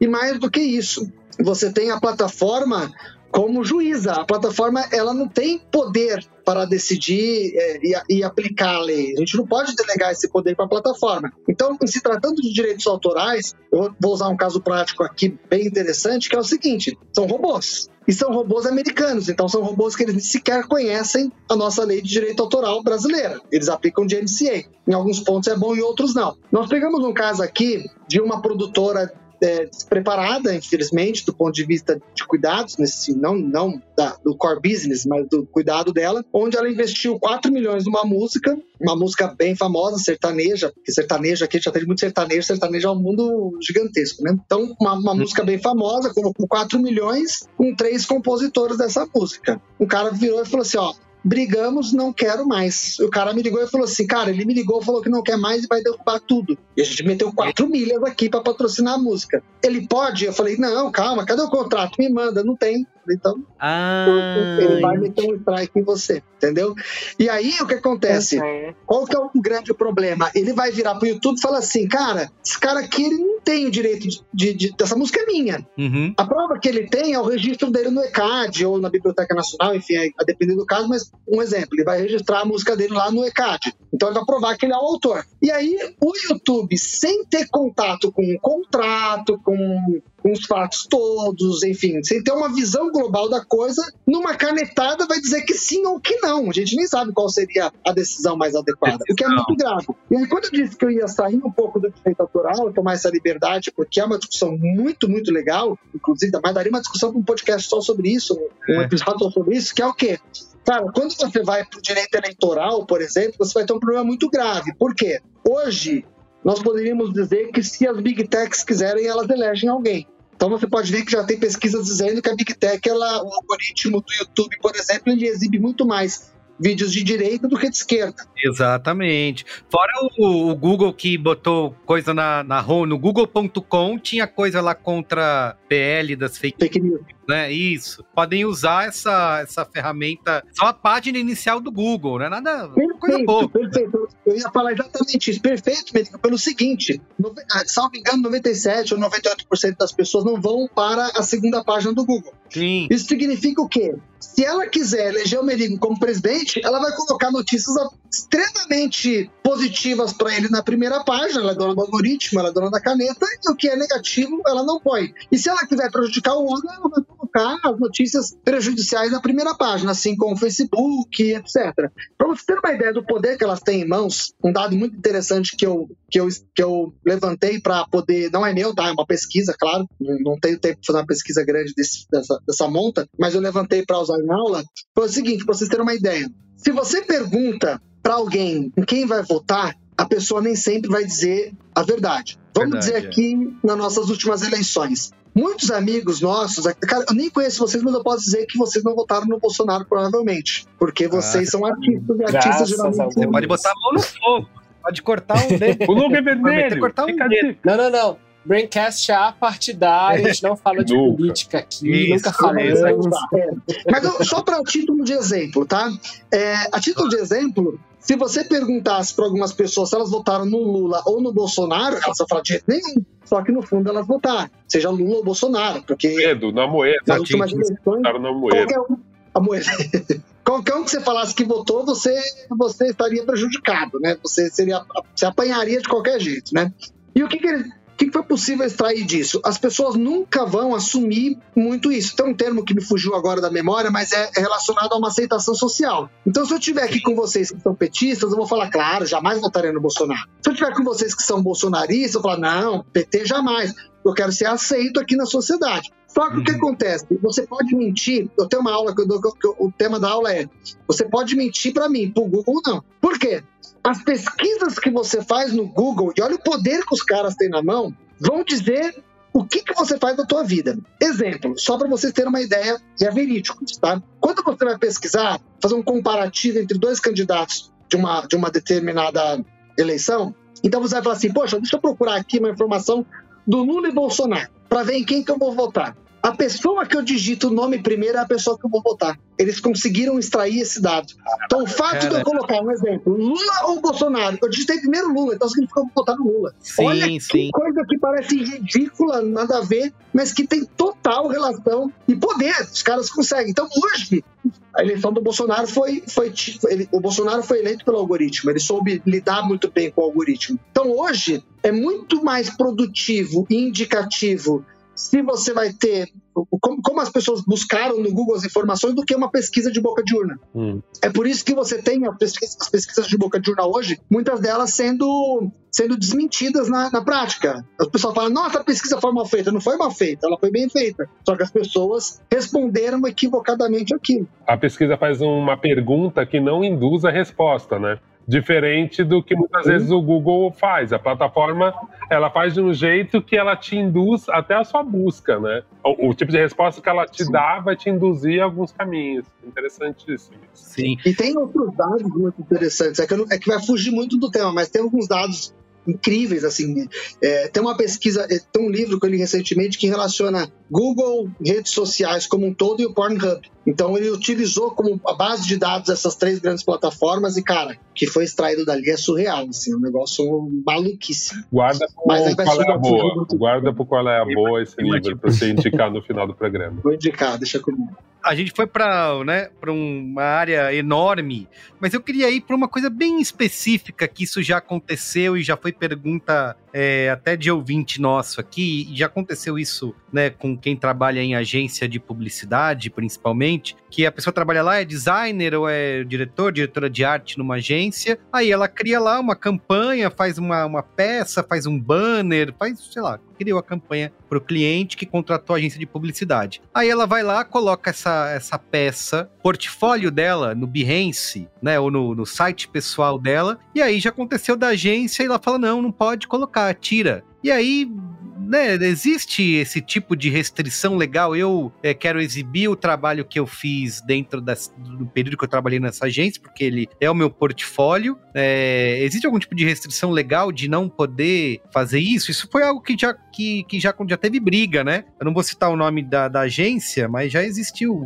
grande agência brigando aí com ilustrador, com criativo, porque a peça estava no portfólio. Excelente a sua pergunta também, Merigo. E é muito, muito comum isso acontecer e eu volto a, a remetê-los ao contrato. Quando você vai trabalhar numa agência, por exemplo, nós tivemos um caso judicial, tivemos que judicializar, a gente, a gente atende uma agência de publicidade grande aqui, bem, bem bacana, e essa agência de publicidade contratou a sua equipe, nós fazemos os contratos, então, portanto, a gente toma os cuidados necessários. Quando a gente fez o contrato, a gente deixa muito claro que as pessoas que estão trabalhando ali estão cedendo todas a, toda a propriedade intelectual que elas produzirem ali para a empresa. Então, tá. a partir do momento que você é contratado para desenvolver projetos lá, e é muito comum esse tipo de previsão em contratos de agência, você está cedendo toda a sua propriedade intelectual. E nesse contrato, aí vai depender muito do projeto, da agência, enfim, da relação, você pode estabelecer que o ilustrador pode utilizar no portfólio ou não, tá? Então, existe, por exemplo, é, é, editor é muito comum, os ilustradores fazem exigência de que quer utilizar no portfólio, a editora libera, tá tudo bem, só não libera para outros projetos. Então, é, se você comprou a propriedade, a exclusividade, o ilustrador teoricamente não pode, mas ele tem que ter, ele pode pegar, pode estabelecer em contrato é, essa utilização. É importante, inclusive, que o artista coloque essa possibilidade para ele divulgar que fez isso daí. É, isso acontece também em fotografia, para poder expor nas fotos. Ah, é verdade. E às vezes até o próprio cliente não autoriza, né? Então, assim, sei lá, eu vejo onde eu trabalho hoje em dia, eles levam muito mais a sério isso, dão muito mais cuidados. Então, assim, antes de ir para o portfólio, o cliente tem que autorizar. Eu não sei se é uma autorização completa ou se é. Não, detalhes eu não sei, mas assim, tipo, o cliente autorizar que aquilo vá para o portfólio, porque às vezes pode ter alguma coisa mais sensível, né? Então, sei lá, quando envolve estratégia, coisa assim. E eu preciso também consultá-los, ó, vai para o meu portfólio, beleza? Né? Então, assim, já saiu, nas via das dúvidas, eu espero sair no portfólio da agência e ponho no meu. Então, eu, eu, sempre tomo cuidado de dizer esse projeto foi desenvolvido a serviço da agência X, para me cobrir de qualquer. Cara, eu nunca pensei. Mas nesse, nesse caso, só para complicar um pouco mais, nesse caso, aí voltando para aquela história que a gente disse do direito de autoria, né? Eu sou autor. Em teoria, se eu estou divulgando na minha rede social, não está dentro do direito, porque eu que criei, mesmo que eu vendi o direito de uso dessa imagem, enfim, assim, eu, eu, se eu processasse eu não ganharia, afinal eu que fiz. Isso tudo vai depender, Olga, dos termos em que você pactuou com essa empresa. Eu vou fazer agora o, olhar inverso para vocês entenderem um pouco a preocupação da empresa. Imagine que eu vire contrato o Olga para fazer uma puta de uma ilustração legal para um projeto gigantesco, caríssimo, uma fortuna, tá? Uhum. E a internet hoje a gente sabe que em um segundo a galera descobre qualquer coisa né? Beleza, contratei o Oga, foi lá. De repente, o Oga entra numa live, num podcast, num flow da vida. A minha marca tá atrelada a ele, porque ele já disse que ele é o ilustrador daquela arte, daquela campanha, etc. E ele vai e faz uma declaração nazista. A título de exemplo aqui, Isso, hipotético. Ele faz uma. Hipotético. Aí o, o Oga vai e faz uma declaração e os caras vão arregaçar com a marca. Tira essa merda daí, essa ilustração desse filho da mãe nazista. De... A galera arregaça, entendeu? Então, para evitar esse tipo de problema, muitas vezes as marcas proíbem por isso. Ou ainda, é, o que é, é, felizmente acontece às vezes, é que. E por descuido mesmo. Então, o, o ilustrador às vezes divulga antes da própria marca o, o, projeto, né? Entendeu? E aí acaba queimando a largada e prejudicando um pouco. Eu já fiz alguns trabalhos que, sim, até eticamente mesmo, a gente, eu já sempre considero que a gente tem esse embargo, né? Então, até sair eu não falo e tá tudo bem, assim. Mas o que eu fico pensando é nesse caso, sabe? De um projeto que sai há dois anos, você não pode pôr no seu portfólio, já não tem cláusula de segredo, nem de embargo, e aí você fica Pô, eu já foi publicado, né? já tá no ar, sabe? né? Tipo, e assim, já tá associado a mim de qualquer jeito, porque o meu crédito, principalmente publicidade, você sai em todo lugar. Já sai no meio mensagem com o meu nome, já estamos associados, Marco. Agora, se eu falar bem de qualquer besteira, está associado comigo, né? Nesse caso, você não teria problema em publicar, porque aí a própria marca já não restringiria, era tranquilo. O ideal é estabelecer as regras no contrato, tá? Mas uhum. nesse caso, por exemplo, no seu exemplo, não tem, não tem nada no contrato dizendo a marca já divulgou, já colocou que é teu e tudo, não, não teria problema você divulgar na tua rede social, entendeu? É, isso é muito... É, é essa, nós aqui temos tomado bastante cuidado com relação a a, artista e especialmente influencer, tá? A gente tem bastante influencer aqui, seja por, por, agência, seja por editora. Esses influencers acabam agora publicando algumas coisas e tal. E, cara, você imagina a editora que imprimiu uma porrada de livro ou então se comprometeu contratualmente a pagar X reais por causa de uma obra e esse cara faz uma declaração infeliz na internet acabou, ela não esquece. E até coisas menores, né? É, vou fugir um pouquinho, mas é bem rápido, só um caso anedótico. Eu tava vendo uma série da, do Jack Paul, que era um influenciador americano que começou a lutar boxe, enfim, um youtuber que virou boxeador. Ele fez uma luta com o Alexandre Silva e o Alexandre Silva falou, antes da luta rolar, ele falou que ele tomou nocaute do sparring. Tipo, ele treinando, ele tomou nocaute. Cara, ele, o, o, Jack, o, Alexandre cagou a luta, porque um monte de gente nem quis pagar o pay-per-view pra ver, porque falou, pô, o cara, o cara teve nocaute do sparring. Óbvio que ele vai apanhar desse youtuber, tá muito fora de forma, né? Ou alguma coisa assim, a pessoa deduziu, falou, pô, não vai ser tão legal. Então, realmente, são bem complexos esses casos, né? Tipo, é... Tem cláusula de sigilo. A gente aqui também, a gente já a gente às vezes revisa roteiro aqui para algumas empresas de filme, hum. e aí a empresa às vezes me contrata para me, me ler o, o, roteiro e ver se faz sentido juridicamente aquele roteiro. Então o cara vira, escreve um roteiro sobre uma série policial, e aí ele coloca lá, sei lá, por exemplo, que o vereador foi processado pelo Gilmar Mendes. Ele fala, cara, não, é. O vereador primeiro ele é processado em tal lugar. Então a gente acomoda a informação jurídica dentro do roteiro, né? E ah, aí a gente assina é, a gente assina, putz, contratos de sigilo e etc. e vender na alma, porque não pode vazar de jeito nenhum aquele roteiro, porque às vezes vai demorar um ano, um ano e meio para sair a série ou o filme, e aí daria, daria problema. Então acontece. Acontece também é, em alguns projetos que a minha esposa participa, de televisão, de reality show, especificamente também acontece bastante. É, final, né? Às vezes grava três, quatro séries seguidas e a galera quer saber quem é o vencedor, né? E já tem um vencedor, na verdade, né? Uhum. Então você não pode divulgar o vencedor. E tem ah. situações que, inclusive, tem séries que são gravadas mais de uma final, justamente para ninguém nem saber quem é o de fato o vencedor. A, a, próxima, a próxima vítima fez isso nos anos 90. Isso, verdade. É, é isso, quatro finais diferentes. Mas assim, resumindo a nossa conversa, assim, tem muitos subtemas, né, que a gente poderia explorar aqui, mas resumindo nesse guia aqui, né, de direito autoral para dos criativos, é, faça contrato, né? É, qualquer trabalho que você vai fazer, combine né, no papel, assine e não saia só simplesmente fazendo e depois a gente vê, né? Ou na volta a gente compra. Então, uma dica nisso que você falou de faz contrato, pô, se você costuma fazer um mesmo tipo de trabalho com frequência, né? Então, sei lá, você é capista de livro. Lá vai o caso, Johnny querer fazer o contrato. Fazia... Não, mas assim, por exemplo, quando eu comecei a, quando eu comecei a, a trabalhar como freela, muitos anos atrás, eu pedi pro Zé, que é um amigo em comum meu de Danilo, falei, Zé, meu, meu amigo, era o único amigo advogado que eu tinha.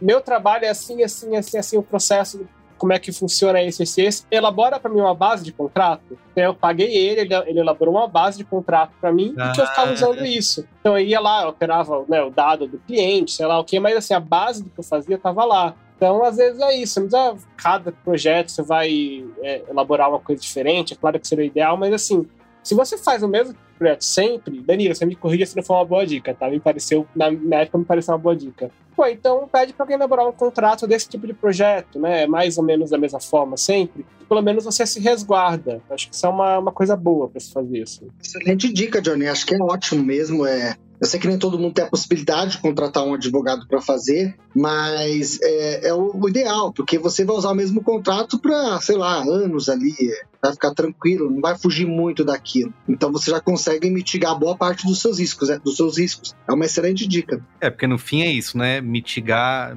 você não vai estar tá 100%. É verdade isso que todo mundo fala também que um contrato não, não consegue abranger 100% de tudo, né? Você vai ter uma, um, é, vai tentar mitigar os riscos, mas é, tem coisas que podem é. fugir ao controle, é verdade? Exatamente. É, é, impossível você prever, até porque nós estamos lidando com seres humanos e, e a capacidade criativa do ser humano é, é, é impressionante. Então é pro impossível você mal. prever tudo, pô, do bem pro mal. Aqui a gente, infelizmente, na advocacia, a gente vê muito mais pro mal do que pro bem. Ao contrário de vocês, que vê a parte legal, a gente vê a parte do, do, do mal aqui, né? E, Cara, é, é, é, impressionante. Mas, assim, nosso trabalho como advogado é prever aí o máximo que a gente puder de problemas que pode dar, cumprir o que a lei manda, primeiramente, né? Aquilo que a lei determina, como trouxe vários exemplos, e além disso, imaginar algum tipo de problema. Por exemplo, aqui quando a gente está falando de direito autoral, eu já sei os problemas que dá. É o cara que tá querendo, que vai querer comercializar fora do Brasil e não tem autorização, é o cara que vai usar em plataformas diferentes. Você não pode colocar, por exemplo, de forma genérica num contrato, ah, a arte aqui do Olga eu vou, ele me autoriza a usar porque pro que deve é. Daí assim eu fico tranquilo. Não.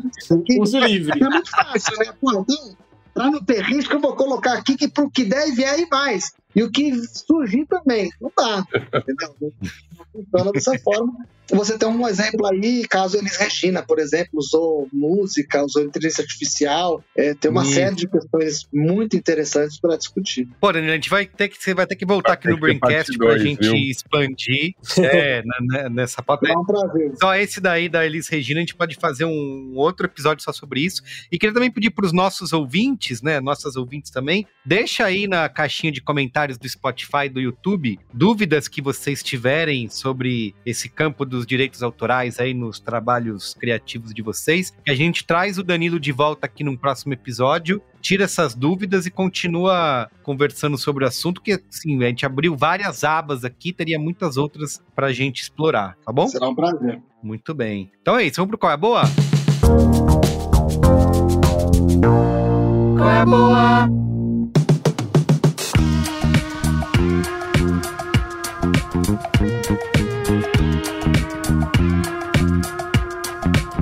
Johnny, quer começar aí? Eu vou começar. Vai. E eu, eu não tenho assistido muitas coisas, tô trabalhando mais do que eu gostaria. E aí, é. como você pode ser lugar, o qual é a boa, né? Pode. Eu vou dar. Falando sempre de criatividade, de criativos, de criações. Eu vou dar uma dica que é quase um jabá também. Eu vou dar uma dica que é a Gengibrão. A Gengibrão é uma loja é, aqui no centro de São Paulo é, fica na rua Amaral Gugel 287, que vende trabalhos de artistas independentes. Então, se você está querendo decorar sua casa, está querendo conhecer ah, uma galera nova. Então, assim, eles entregam no Brasil inteiro. Vende é, online? Vende online. Vende online, entrega Brasil até fora do, do Brasil. E é super bem baladinho, mas assim, se você estiver em São Paulo, puder, vai conhecer a loja, é super gostosa, aqui no, no centro. Tô vendo o Instagram deles aqui, Gengibrão. Exatamente, arroba Gengibrão. Por um acaso, por um ah. acaso, eu vendo lá. Olha, Mas eu tô dando... coisa! Mas eu tô dando como uma dica, porque eu acho que é um lugar pra, muito interessante para conhecer novos artistas, para buscar coisa para decorar a casa, dar presente. É um lugar gostoso, vai lá conversar, o Oscar vai estar tá lá, o Caio, Vênus, vai estar tá todo mundo lá. Falando então, em autoral, são coisas bem autorais, né? Super autorais, é. Então, meu qual é a boa é gengibrão, arroba gengibral, né? Assina, assina embaixo. Acho que a gente precisa dizer que tem acento, né? Assina embaixo a dica do, do, do Johnny. No mínimo, passa lá e dá Também tá risada tá pros caras, né? Porque os caras é muito divertido. É, exatamente. Então vai conhecer a loja, dar uma olhada no site porque tem muita coisa legal, assim, de cerâmica, de, de ilustração, de vestuário até. Então é um lugar muito legal para conhecer novos talentos, assim, muito interessante. Muito bem. Eu quero recomendar aqui um documentário que eu assisti recentemente, que estava na minha lista faz tempo, que é do mesmo diretor do documentário do Senna, né, que é de 2010, que é dirigido pelo Asif Kapadia, Kapadia, que é o documentário do Diego Maradona, que está na HBO Max. É, ele é de 2019 então, portanto, antes da morte né, do, do Maradona. E ele vai, através de mais de 500 horas de imagens nunca antes reveladas, né? Segundo os documentaristas, eles centram na, na vida pessoal e na em parte da carreira aí do, do Maradona, principalmente no período que ele jogou no Napoli e na seleção argentina nos anos 80. É, então, assim, é uma. Tem tudo, tinha tudo para ser, né? Um documentário super padrãozinho, né? Ah, Maradona nasceu, cresceu, jogou, né? E morreu, né? É, de cabe documentário de cabeças falantes, é, mas na verdade as cabeças falantes jamais aparecem, né? O Maradona mesmo é, falando em tempos atuais não, não, não, aparece. Então ele vai ele só constrói, em cima dessas imagens de arquivo, focando bastante na relação de amor e ódio que o, que o, o, o, Maradona, né, não o Diego, né, que o Maradona criou é, na Itália, principalmente, né, como que ele foi de herói a vilão em tão pouco tempo. E acho que é muito um trabalho de é, não só de roteiro, mas de montagem, né? De conseguir contar essa história de uma figura complexa e controversa, né? Assim como os seres humanos mais interessantes acabam sendo, assim. ele não vai fazer um... É, ele não se propõe a fazer uma... contar uma história completa é, do Maradona, tanto que ele para em um momento bem antes né, do Maradona é, deixar de ser, de ser notícia, mas é, ele consegue fazer esse, esse envolvimento bastante, como eu posso dizer, é, conectada com é, a, a vida pessoal, com a vida profissional é, do Maradona, né? Como uma coisa mexeu com a outra. Então, tá no HBO Max. Quem não, não viu ainda, é, recomendo só por Maradona, o Diego Maradona lá na HBO, que você acha, tá bom? Danilo, manda aí. Qual é a boa? Bom, minha dica aqui é um livro, eu gosto muito de falar de internet, enfim, vocês já viram, gosto desse tema. Então, para a galera ter uma noção do que é feito com os dados, do poder de todas essas big techs, redes sociais e afins, Todo mundo mente. O que a internet e os dados dizem sobre quem realmente somos. De autoria de Stephen Davidovitz. Para quem não conseguiu pegar, postei no meu Instagram, vou fazer um jabá aqui do meu Instagram. É, não sou influencer, mas pode procurar pelo meu nome, Danilo Fernandes Cristófaro, um CH, que você vai encontrar minha postagem lá sobre o livro. Baita livro, muita informação legal. E o YouTube, né? Que você falou que você vai voltar a fazer os vídeos aí também. O e... pessoal pode. Já aproveita. É. Já aproveita, se inscreve lá no canal do YouTube que eu vou tentar pelo menos uma vez por semana postar alguma coisinha pra galera. E o canal tem Muito seu bem, nome lá seu... também? É pelo seu nome que procura? Mesma coisa, só procurar pelo meu nome. Perfeito, muito bem. Olga, finaliza aí. Ó, primeira, tome Jabá saiu uma capa que eu tava muito. Era um projeto que eu tava muito orgulhoso, porque designer, designer é uma raça, né? E designer tem fetiche. E eu tenho um fetiche por um tipo de impressão, que é aquele tipo de impressão que é do ladinho no livro. Sabe quando é do ladinho, nas páginas? Hum, na lombadinha, nas páginas. Então, o designer tem esse Não lombada, nas páginas. O designer tem esse fetiche. O livro chama O Túnel, é de um autor argentino, Ernesto Sabato saiu pela editora Carambaia. E foi uma dessas coisas, eu não sou nada místico, gente, eu não acredito em nada, na verdade, nem em mim mesmo. Mas, eu tinha acabado de chegar na Argentina, a editora Carambaia, que é uma editora que eu já tinha uma admiração, porque eles fazem livros que é outro fetiche de design, capa dura, tal. Eu falei, porra, Carambaia, né? Que legal. Quem sabe um dia eles me chamam. Me chamaram para fazer o autor argentino quando eu estava na Argentina. Então, olha, olha só, cara, o universo conspirou demais ali. Olha Comecei aí. a acreditar em forças divinas. E foi muito legal, e esse livro acabou de sair. Então depois vocês dão uma fuçada no site da Carambaia. Ó, puta presente. Não é porque eu fiz não, mas tá bonito. Acho que vale a pena vocês verem. E o livro é muito legal. Nem é vi, um já sei que tá bonito. É um, é um clássico da Argentina, um clássico.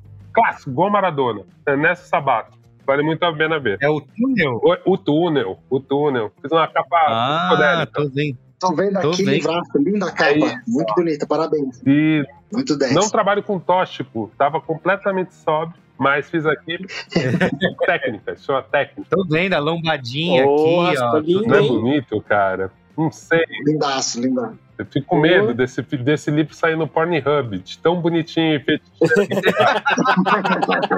Vou pôr a capa lá. Vou pôr a capa lá. Seguinte, outra dica que tem a ver com o nosso tema. é, tem um grande amigo, Bruno D'Angelo, ele é um dos sócios da WIP, que é uma empresa dessas que discu- discutem, né? Cuidam de propriedade intelectual, somente para entretenimento, e eles têm um podcast que chama PDIP, né? Pé de propriedades intelectuais em inglês, IP. Então deve ser IP. Puta, Pé de IP, puta nome. Eu acabei com o nome do podcast. Só nome bom. Eu mandei um Pé de IP. Tá pensando no Caetano Veloso falando MTV. Vai na sua MTV.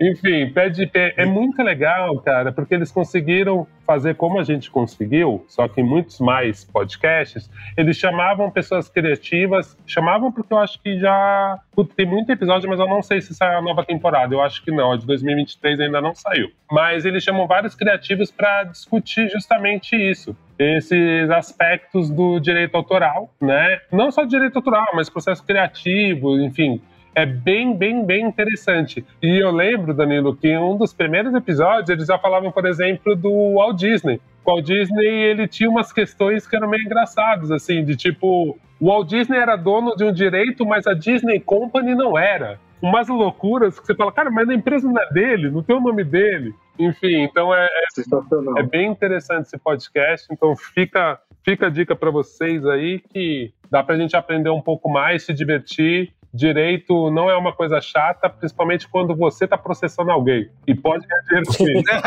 Quando é o seu favor, direito é, É ótimo. maravilhoso, super divertido. Então, é bom a gente saber. Perfeito. Querido, antes de finalizar, tem Momento Faustão. Eu também, tem um momento Olha Faustão. aí, Brasil. Tá em discussão as normas da- do momento Faustão, Estão em hein? questionamento. A gente tem um advogado aqui. Tô sentindo pressão de gente querendo que eu faça pela Ah, internet. continua vendo. Aliás, Serão revistas? a galera do Braincast aqui manda uma força, né? Pensamento positivo para quem acredita, né? Orações para Fausto Silva, né? Sim, Grande Fausto Silva. cara, verdade. Precisa de um transplante do Que coração, se então. Exatamente, para a gente continuar com alegria aqui fazendo o nosso Momento Faustão, que, pro Danilo, eu explicar para ele, o Momento Faustão é quando nossos ouvintes no- nos encontram nas ruas do Brasil, Danilo, e às vezes tá com vergonha de falar com a gente, né, pedir uma foto, alguma coisa assim. A gente tem Momento Faustão que é pra pessoa já quebrar o gelo, chega falando, Momento Faustão! E aí a gente, ah, muito bom, daí você anota o nome. Mas tem que falar, né? Tem que falar, Momento Tem que Faustão. falar. Que nem você, ouvinte, que me encontrou no show lá no Doce Maravilha, que desculpa, esqueci seu nome, porque tava insalubre aquela situação toda. Que veio, mandou beijo pra todo mundo. Não pediu momento Faustão. Tem que pedir É. momento Faustão. Não pode falar. Eu hoje mesmo encontrei uma pessoa super fofa, queridíssima. Não pedi um momento Faustão, eu infelizmente não vou poder falar. Mas tenho duas pessoas aqui, ó. Quero mandar um momento Faustão para o AJ Oliveira, que eu encontrei saindo lá do da Neoquímica Arena, né? É, depois de uma vitória do Corinthians por 3 a 1 contra o Coritiba. Estávamos é, indo embora felizes da vida com a vitória, que ah, às vezes não, elas são poucas, né? Então, ou quando vêm são muito difíceis. Essa foi uma, uma boa vitória 3 a 1 Encontrei ele saindo ali do, do estádio, a J. Oliveira, e também estava no evento do WhatsApp, que aliás vai sair um episódio do Braincast Zip sobre isso. Encontrei o Kid, KIDDI, é, também veio, falou as palavras certas, momento Faustão, disse que é super ouvinte, ouve tudo do Braincast. Então, um abraço pro J. Oliveira e pro Kid. E você, Olga? Muito bem, cara. Ó, tava eu entrando no avião. Olha a coincidência. Tava no avião, fui sentar no meu banquinho, gosto de sentar no corredor. Fui sentar no meu banquinho, sentei, já devidamente com o meu fone, abrindo o livrinho. Aí eu vejo um casal sentado ao meu lado, cochichando entre eles. Eu Hum. baixei o fone. O menino falou: Você não é o Oga? Eu falei: Eita, sou eu sim. Aí ele: Momento Faustão. Eu falei: Caramba, fez direitinho. Ligeiro. Esse rapaz é o Everton, tava com a companheira dele, com a Joy. E, meu, viemos trocando ideia sobre tudo. Não só sobre, sobre o Braincast, mas sobre tudo. que deu pra gente falar, duas horas e meia, quase três horas de voo. Então deu pra conversar De muito. boa, é muito assunto, né? Aliás, o Everton me, me, cham, me, me trouxe uma- um questionamento, porque ele já tinha pedido um momento Faustão o Marco Melo no MST, de se encontrar em alguma coisa do MST. Ah, sim, então eu tô feira lá, pensando, né? se a pessoa conseguir achar três braincasters diferentes, tem direito à música? prêmio? Tem direito à música? tem Olha, direito à volta? Tem direito ao quê? Porque ele fez Isso é uma coisa que a gente pode definir. Seguiu a regra. Tal qual Pokémons, as pessoas vão ca caçar Isso, tal qual. no Isso aí.